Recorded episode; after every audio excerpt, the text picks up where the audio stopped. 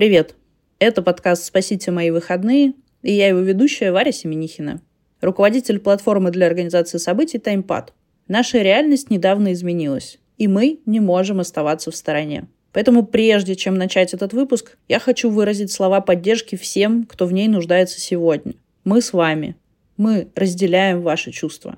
В сложившейся ситуации лучшее, что мы можем сделать, это продолжить следовать нашей миссии – объединять людей, делая их жизни интереснее через события и дарить положительные эмоции. Сейчас мы все нуждаемся в поддержке, которую можно найти в общении. И мероприятия могут этому поспособствовать. Несколько недель назад мы записали выпуск с Элизой Васильевой, основательницей агентства Creative Diaspora, и программным директором ДК «Рассвет» Алексеем Муниповым. Обсудили профиты, которые получают посетители мероприятий, и затронули тему софт-скиллов. В очередном выпуске подкаста мы говорим, почему людям стоит задуматься о развитии софт-скиллов и как посещение различных культурных, образовательных и деловых мероприятий может помочь в этом процессе. Я предлагаю послушать интервью с Элизой и Алексеем, но сперва давайте разберемся, что это вообще такое – мягкие навыки.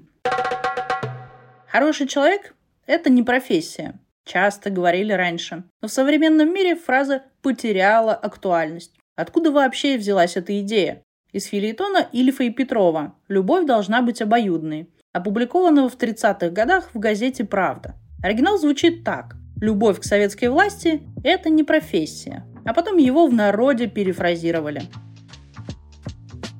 Если для советских людей была очевидна ценность профессионализма в смысле конкретных рабочих скиллов, то сегодня понятие профессионализма включает в себя soft skills – позитивность, здравый смысл, гибкость, эмпатию, способность быстро осваивать новые знания и подстраиваться под постоянно меняющуюся ситуацию. В целом, все это про продуктивную коммуникацию с другими людьми – и умение общаться оказывается критически важным. Уже ни у кого не вызывает сомнений, что без софт-скиллов можно стать неудачником в любой карьере. Даже если ты очень талантливый. Представьте, например, гениального дизайнера, который не способен слышать обратную связь и постоянно срывает сроки. Или прекрасного сценариста, который не может презентовывать идеи даже своему продюсеру, не то что широкой публике. Вряд ли они будут востребованными. Есть один грандиозный пример, когда огромный бизнес обанкротился, потому что им управляли люди, которые плевать хотели на других. Это скандал с компанией Enron.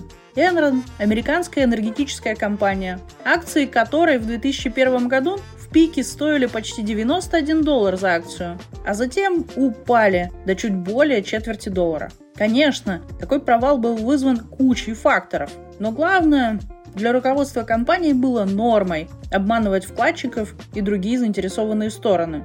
Они подтасовывали документы и плевать хотели на продуктивную коммуникацию.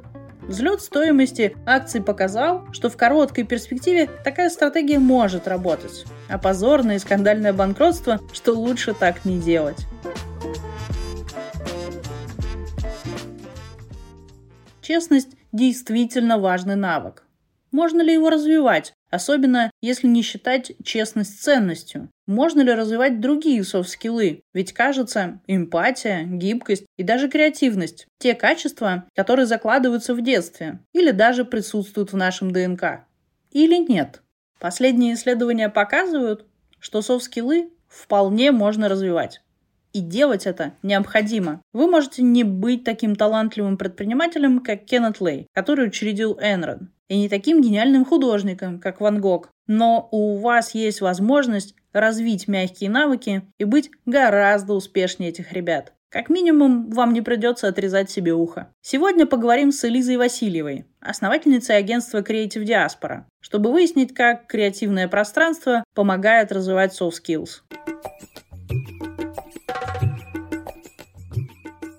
Можешь ли ты рассказать, как появился проект Creative Diaspora, как вообще появилась идея? Проект зарождался в другой стране, в Нидерландах, и я начала формировать такое маленькое комьюнити вокруг себя, нашла классных ребят, которые поддержали мою идею, у них на тот момент э, было в планах брать в аренду помещение, они были местными, и мы решили формировать такое вот креативное комьюнити. Сначала это было для экспатов. Мы были все диаспорой, именно вот в креативной сфере. Потом в дальнейшем, когда я уже переехала обратно в Россию, оно вместе со мной перекочевало, и уже там немножко переформировался проект, э, осталось название, но мы сейчас делаем упор немного на другое. Ты говоришь, что проект преобразовался, как он трансформировался? Я просто заметила давно проблему в том, что у меня, например, очень много знакомых, они безумно талантливые, они умеют делать невероятные вещи, но они работают в стол по причине того, что у них родились дети, они ставят в приоритет их потребности. Мне показалось очень важным показать и продемонстрировать, что вообще-то можно совмещать, и не нужно выбирать между собой и ребенком, можно разделить и дать и ребенку, и себе эту возможность. Мы сделали такое вот пространство, оно многофункциональное, с разными департаментами, где ты можешь прийти, ты можешь провести встречу, ты можешь работать, у нас творческий коворкинг, ты можешь проводить свои собственные там мастер-классы, курсы, все что угодно. В параллели с этим дети, они учатся, играют и живут в демократической среде. Это такие юные либералы. Очень важный момент такой, что мы не делим на детей и взрослых. Там я говорю ребенок, чтобы объяснить, да, что там что-то чада. На самом деле мы называем себя пространством, где нет эйджизма, и мы все просто люди, и у всех у нас одинаковые права. Мне интересно просто, как вы здесь находили последователей, кто стал теми людьми, кто участники этого комьюнити. Несомненно, это узкая аудитория пока что, но, тем не менее, я вижу у больших и больших людей отклик, так как, да, мы там не только занимаемся школьной средой и коворкингом, у нас э, там вечером, выходные дни, у нас просто безумно обширная линейка мероприятий, от каких-то супер маленьких лекций, воркшопов, мастер-классов до прям огромных фестивалей. И мы всегда очень, я считаю, грамотно подбираем, кому предложить, с кем там сделать в коллаборации что-то, чтобы привлечь побольше потенциально нашей аудитории, там нашей будущей лояльной аудитории. Мы приводим их, ну как бы счет других проектов, в которых она уже есть. Мы показываем себя, мы рассказываем, и процентов 10-20 после каждого мероприятия они становятся нашей уже аудиторией непосредственно. Я просто к тому, что у нас был портрет нашего какого-то потребителя, было понимание, как мы хотим развиваться, и мы просто так вот точечно всех, у всех, у всех, у всех просили одолжить нам эту аудиторию, чтобы один раз продемонстрировать, что мы там хорошие, что мы классные, и потом их как бы заинтересовать. Ты когда рассказываешь, мне прям хочется говорить, о, первое правило этого сообщества, что у них все хорошо с тайм-менеджментом. Первый прокачанный скилл. Второй, знаешь, они умеют коллаборировать и объединяться. Второй прокачанный скилл. Так можно составлять спектр тех скиллов, которые у вас прокачаны. Я хотела спросить о том, как вы выбираете партнеров. Ты обозначила, что выбираете тех, кто близок по ценностям. Как их можно считать, наверное? То есть это же тоже определенный навык, понимать, кто твой, и как-то выстраивать отношения только с тем, с кем вы близки. Моя любимая история с утра, каждое утро ты открываешь Инстаграм, Телеграм, Google и начинаешь смотреть, у кого что происходит, у кого что происходило. Я обожаю копаться на сайтах. Вот для меня Seasons прям, я считаю, у них отличный сайт. Ты можешь посмотреть всегда, что там происходило, какие воркшопы, какие мероприятия. И я смотрю, вот э, обычно, да, сужу по мероприятию, смотрю постпродакшн, оцениваю аудитория, похоже, не похоже, есть какое-то визуальное даже представление. Смотрю тоже, какой формат делали. Как правило, все упирается в то, что ты открываешь, смотришь, и у тебя в голове появляется мысль, а, я тоже бы такое хотел сделать. Ты понимаешь, что ты уже сделал. Вот если бы ты не знал, ты бы сто процентов когда-нибудь к этому пришел и тоже бы вот такой продукт выпустил. И вот такие проекты — это стопроцентное попадание, и ты сразу вот чувствуешь, да, это мое. Как правило, если ты хорошо изучил весь постпродакшн, который был у ребят, и ты понимаешь, что ты согласен в формате, в организации, в том, как это прошло, и тебе это откликается, ну, как правило, это означает, что у вас будет успешный совместный проект.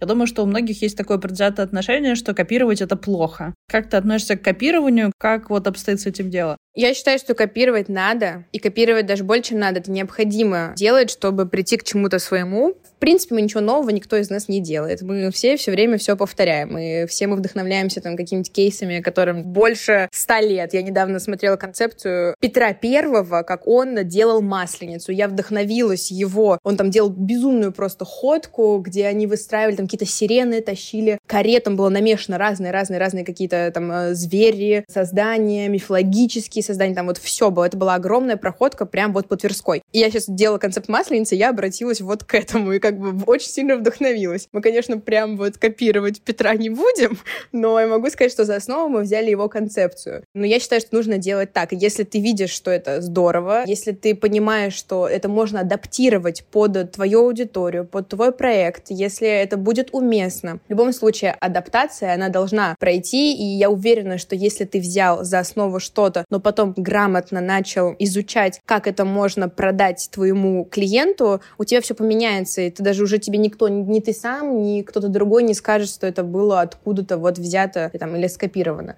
Ты просто классно рассказываешь про сообщество. Мне кажется, многим захочется к нему как-то присоединиться. Как можно стать частью вашего комьюнити? Наверное, это скорее про какие продукты у вас есть. Насколько я знаю, что у вас есть какие-то курсы. Много всего. Мы в основном работаем с форматом edutainment, то есть мы про образование, но мы все время через развлечения. У нас нет такого, что прям очень сухо как э, да, в школе, в институте сел и тебе рассказали, это все время какой-то креативный подход. У нас есть что-то повторяющееся, очень маленькое, цикличное, там у нас есть зарисовки с натуры, есть киноклубы с разными разборами сюжета или какой-нибудь психологической темы, связанной непосредственно с кинематографом. Есть какие-то штучки, когда мы приглашаем классных ребят, они проводят какие-то мероприятия более большие.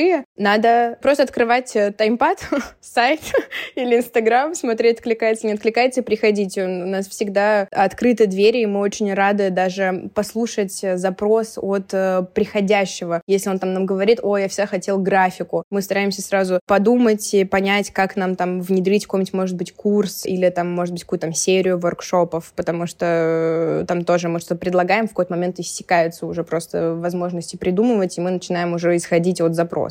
Раз ты начала говорить о том, что вот неисчерпаемое количество проектов, давай будем прокачивать еще один навык у людей, как не перегореть с точки зрения новых идей и проектов, откуда черпать вдохновение, как сделать так, чтобы количество новых идей все время было высоко. У меня нет этой формулы. Просто вчера, например, у меня была история, я перегорела. Но это был один день. И для меня это очень важно осознавать, что один день — это окей. Ты можешь себе это позволить. И я за вчера ничего не придумала, ничего не написала и вообще не, не знаю, чем я занималась. Но вот если мой опыт, то меня заряжает как раз-таки история про подглядывать и смотреть. Я постоянно смотрю, кто что делает, кто в чем успешен, кто с чем выстрелил. И у меня никогда не вызывает это чувство зависти, у меня это вызывает именно такое вдохновление, какой-то такой пинок мотивации. Вау, они сделали такой классный продукт, я тоже хочу, потому что я вижу отклик, я вижу, что это классный продукт, какую проблему он решил, или все время я думаю, наша команда, вся, мне кажется, думает о итоговой точке, о клиенте, что он получил, что он получил, что это для него, и это очень заряжает.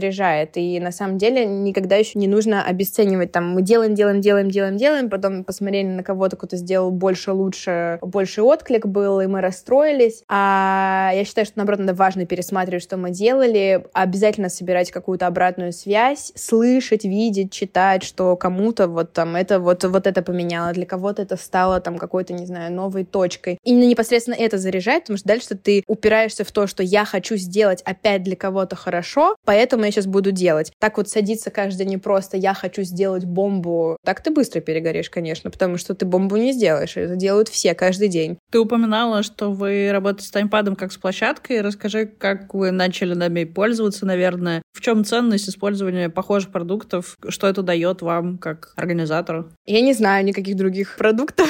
Серьезно, я ничего не знаю лучше. Это, ну, прям честно. Нам это удобно, мы знаем весь интерфейс. Э, у нас даже есть э, мини-внутренний курс по таймпаду, так как в школе много кто хочет тоже делать э, таймпад мероприятий. Мы садимся и им рассказываем, как сделать посимпатичнее, как правильно, как грамотнее, как будет заметнее наши амбассадоры. Сердечко вам шлю. Я хотела тебя спросить, а вот лично твои какие качества, которые позволяют тебе добиваться успеха в том, что ты делаешь? Наверное, два я бы прям выделила. Но они сто процентов они не приобретенные. Мне кажется, то, что вот дано. Умение работать с информацией. Мне это нравится, мне действительно это в кайф, и у меня это получается. И, наверное, коммуникативные навыки, потому что непосредственно встречать новых партнеров, э, работать с клиентами внутри команды, команды. Вот у меня тоже какое-то такое есть чувство, что у меня получается находить общий язык, перестраиваться на разный язык с тем или иным там человеком, а,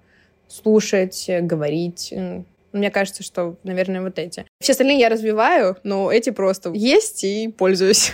Ну, мне кажется, важный навык — это умение признавать свои сильные стороны и умение признавать, что какие-то стороны у тебя не сильные, и ты в них готов развиваться. Мне кажется, это супер. Без софт-скиллов не было бы прогресса и технологических революций. Мягкие навыки так или иначе были развиты у всех людей, которые меняли историю. Махатма Ганди, Мартин Лютер Кинг, Иисус просто не думали о том, что их сила в софт-скиллах. Но это было именно так. И современные лидеры знают о ценности мягких качеств, развивают их и публично говорят о их ценности. Кейт Миддлтон, например, говорит о том, как важно быть вежливым. Мои родители научили меня важности таких качеств, как доброта, уважение и честность. И я осознаю, что это основные ценности для меня на протяжении всей моей жизни – кажется, что это какие-то очевидные базовые вещи, о которых взрослым людям даже не нужно говорить. Но вспомните, в действительности, разве в рабочем пространстве мы не поставили скорость и производительность выше учтивости? Когда вы в последний раз видели в своем почтовом ящике вежливое письмо и что при этом чувствовали?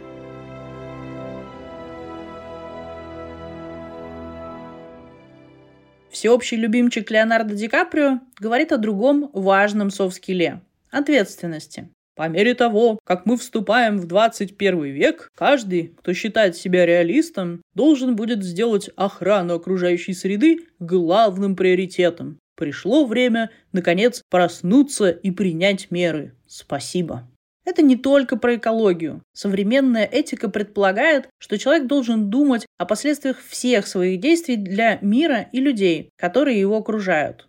Больше нельзя построить химзавод и сливать отходы в реку. И действительно, даже если измерять успех только в деньгах, такой бизнес не принесет вам удовлетворения. Мир изменился. И еще один важный мягкий навык от знаменитости Гибкость, о которой говорит Джефф Безос, основатель Amazon. Есть два типа компаний. Те, которые работают, чтобы получить больше, и те, которые работают, чтобы получить меньше. Мы будем вторыми. Гибкое мышление помогает нам адаптироваться и принимать новые законы, убеждения, технологии, теории и даже просто людей, которые думают не как мы. Наш мир быстро меняется. Вы не выживете, если не сможете меняться вместе с ним. Оказывается, нужно быть хорошим человеком. Но если раньше это означало стоять на своих принципах, то сегодня хороший человек ежедневно пересматривает свои установки и проверяет, не потеряли ли они смысл. Поговорим с Алексеем Муниповым, программным директором ДК «Рассвет», о том, на каких ценностях строится это сообщество и как развитие софт-скиллов меняет сознание людей.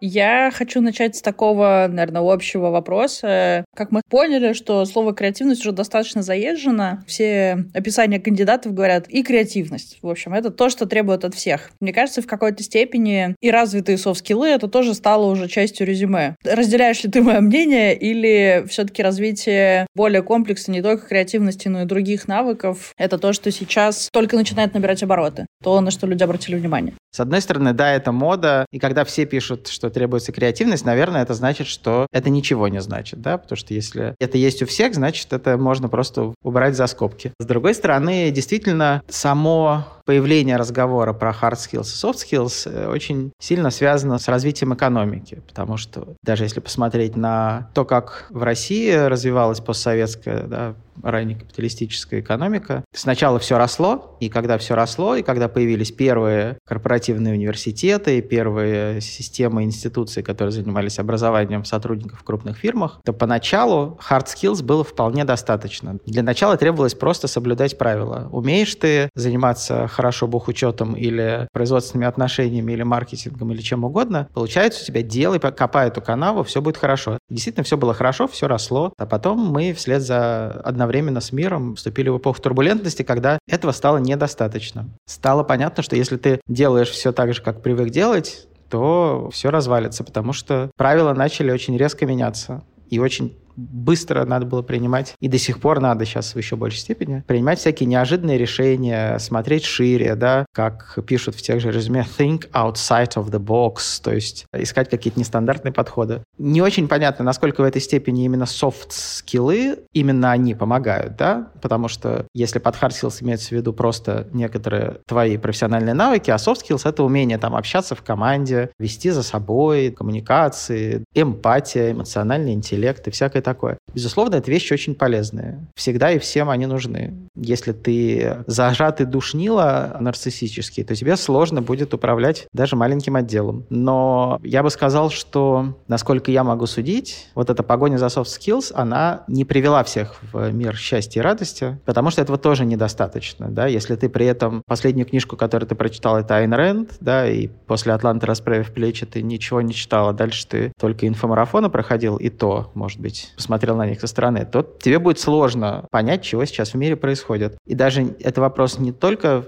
твоей профессиональной области, а вообще. Твое внутреннее пространство да, должно быть шире. Поэтому как его расширять, да, вот для этого и нужны там гуманитарные науки, области, в которые деловые люди не обязательно должны заглядывать. Но вообще-то было бы неплохо читать книжки, смотреть кино, уметь говорить про это, слушать сложную музыку, интересоваться современным искусством. Вы на площадке ДК «Рассвет» проводите очень разные события. Там и шахматы, и кино, и музыка. Это как раз про разнообразие и широту. Так случилось по причине того, что люди, которые приходят к вам на площадку, как раз ну, тоже обладают разнообразными интересами, или это попытка как раз дать вот этого разнообразия в жизни? Как сложился такой разношерстный тип мероприятий, который проходит на площадке? Это попытка как раз сформировать аудиторию, которая путем перекрестного опыления превратится в такой маленький обаятельный улей, где все совсем связано и все всех опыляет. Потому что но есть отдельно люди, которые интересуются кино, есть люди, которые интересуются современным танцем или современной музыкой и ходят прицельно на эти мероприятия. А мы хотим быть таким культурным хабом,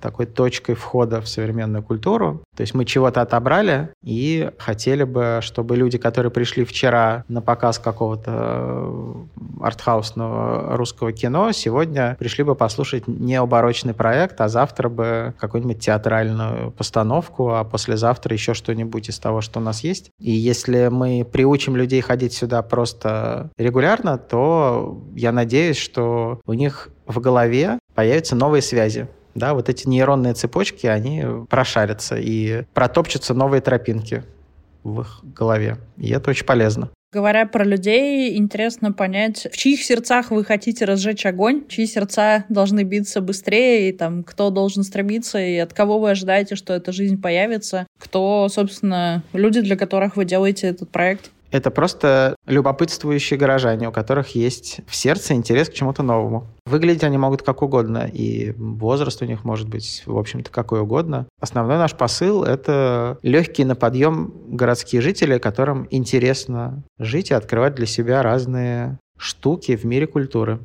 это наша целевая аудитория. Как тебе кажется, за счет чего люди объединяются, и аудитория этого проекта, ну, вашего проекта растет? За счет каких-то, возможно, коллабораций, за счет правильных мероприятий, правильных гостей? То есть как сделать так, чтобы, когда ты делаешь какой-то свой проект, на тебя откликались правильные люди, чтобы именно они услышали посыл, который ты несешь, и когда ты им клич бросаешь, чтобы именно они откликнулись? Ну, это сложное дело, с одной стороны. С другой стороны, ты его бросаешь тем, что ты делаешь, да, программой, которую ты собрал, теми именами, которые ты выбрал э, для того, чтобы они на твоей площадке фигурировали, твоими друзьями, в том числе и друзьями как институции.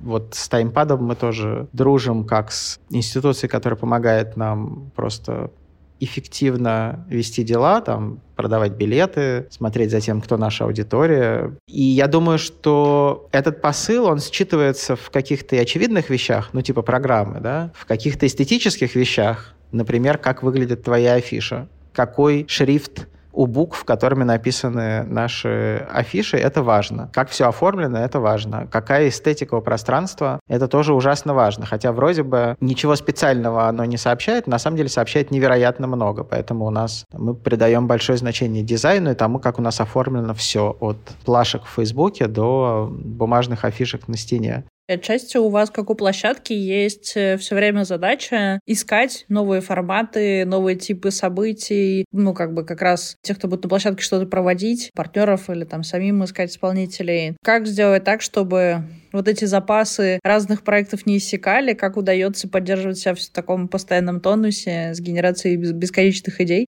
Просто нужно шевелиться и смотреть чаще вокруг. По счастью, много всего хорошего происходит в мире культуры, и это сильно в некотором смысле превышает наши потребности. Нам не нужно все. Это, по-моему, у Оскара Уайльда была, да, этот, э, или, по крайней мере, приписывается ему изречение, что я не прихотлив, мне достаточно самого лучшего. Нам, в принципе, достаточно самого лучшего, или, по крайней мере, очень хорошего. К счастью, его довольно много.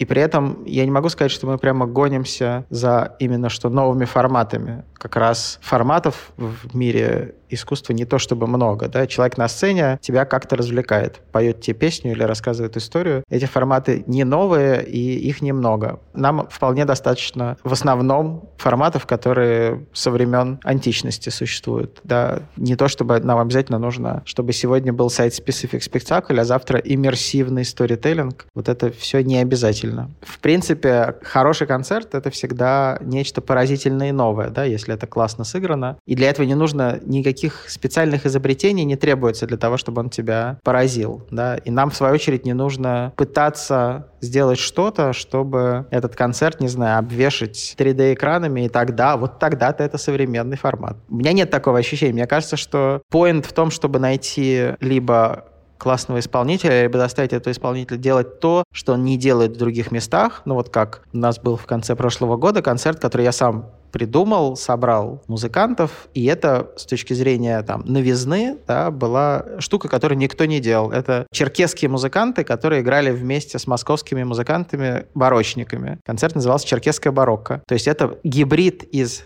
народной посттрадиционной кавказской музыки и барочной европейской музыки. И вот они играли вместе, ну, впервые в жизни. И те, и другие никогда ничего не делали похожего. Эту музыку никогда никто не скрещивал, никому такое даже в голову не могло прийти. Получилось охренительно, просто фантастически. Является ли это новым с точки зрения там, истории музыки? Да, во-первых, такого никто не делал, да, но при этом для музыки, естественно, скрещивать известные в непривычных сочетаниях. Просто конкретно это сочетание изобрели вот прямо мы здесь, в ДК «Рассвет». До нас этого никто не делал. Но сказать, что мы каждый концерт хотим делать таким, тоже было бы преувеличением, потому что после этого может прийти какой-нибудь человек и просто сесть на рояле, сыграть Баха. Но это будет так, что ты будешь это всю жизнь вспоминать. Просто кто-то должен за тебя решить, кто это сыграет и что. Да, чтобы это действительно был не 101 концерт Баха, который не запомнится совсем, а наоборот. Вот наша задача преимущественно в этом. Замечали ли вы, что какие-то мероприятия пользуются больше спросом, какие-то меньшим? Неоправданно, скажем так. Ну, то есть и связывается это с, там, условно, вот Бах, Бах это всем понятно, поэтому на него все идут, а вот э, черкесская музыка не настолько понятна, и поэтому там меньше спрос. Или у вас такая аудитория, которая смело принимает все ваши эксперименты? Ну, я сказал, что пока что на эксперименты приходило больше людей, чем на проверенные. Ну, то есть на черкесском барокко был sold и полный зал. На многих или концертах, или событиях, которые, в общем, довольно радикальные, ну или экспериментальные, было людей не меньше, чем на проверенном, а даже, я бы сказал, побольше. При этом это не только к музыке имеет отношение. Вот мы показывали сейчас фильм «Обходные пути», да, но это такое медитативное русское артхаусное кино, которое прямо много народу пришло его посмотреть. Поэтому э, я хотел бы верить в то, что у нас будет аудитория, которая в первую очередь будет реагировать на всякие экспериментальные модели и экспериментальные какие-то наши находки. И мы, в принципе, сами склонны в первую очередь туда клониться. Я не думаю, что у нас будут какие-то проверенные бестселлеры или что-то такое. Вряд ли мы будем показывать фильмы Marvel. Мне кажется, что есть много других мест, где люди могут это посмотреть. У нас как раз скорее про «А чего новенького?» бывает или